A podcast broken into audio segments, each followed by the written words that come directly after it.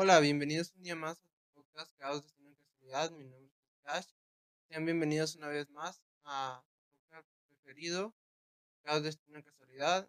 Bienvenidos a la tercera temporada. Este es el capítulo 11, donde el tema de este podcast es cosas que aprendí a mis 20, donde en 11 pasos o 11 consejos les contaré cómo eh, vivir un poco mejor, con más tranquilidad, para conseguir su meta y su propósito en la vida.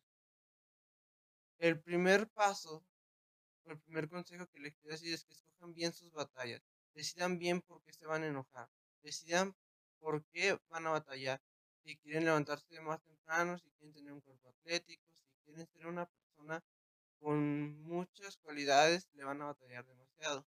El segundo consejo sería que si algún día tienes un problema con alguien, es mejor tratarlo en el momento para que no lo vayas arrastrando, porque arrastrarlo causará que te retrases con tus proyectos, no te tenga la misma energía. Es por ello que debes manejar muy bien tus relaciones con las personas para que éstas no te tropiecen en un futuro.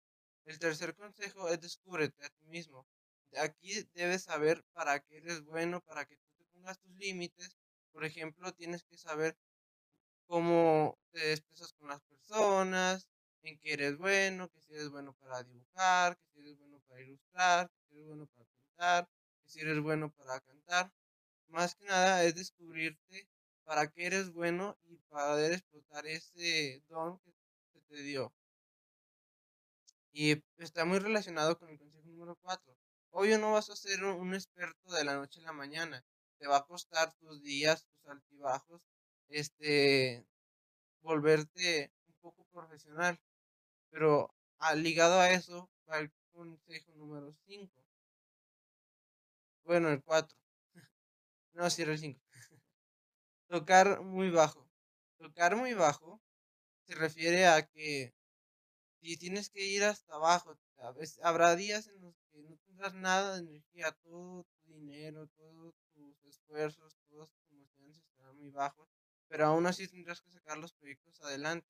Más que nada el consejo 5 es para que, independientemente de cómo te sientas o cómo estés, trate de sacar lo mejor posible del proyecto. Y para eso va el consejo número 6. Es levántate todas las veces que sea posible. Si te caes 10 veces, te tienes que levantar 11, porque son las veces que tú tú puedes levantarte las veces que cuentan. Te puedes caer 10, pero te levantarás 11. Y eso es lo bonito de este podcast. Son 11 consejos en el capítulo 11 para que tengas una vida buena. El número 7 es no tengas miedo a que tuviste algunas carencias. A lo mejor no tuviste una buena familia, no tuviste muchos recursos al empezar. Pero no te tienes que aferrar a eso, simplemente tienes que hacerlo a un lado y esforzarte a sacar los momentos especiales que a lo mejor son pocos, pero que forjaron tu personalidad. Eso, nacer en carencias o con pocos recursos, hace que tu mente se empiece a explicar más y empiece a expresarse de otras maneras porque de una u otra forma buscas la creatividad para sobresalir.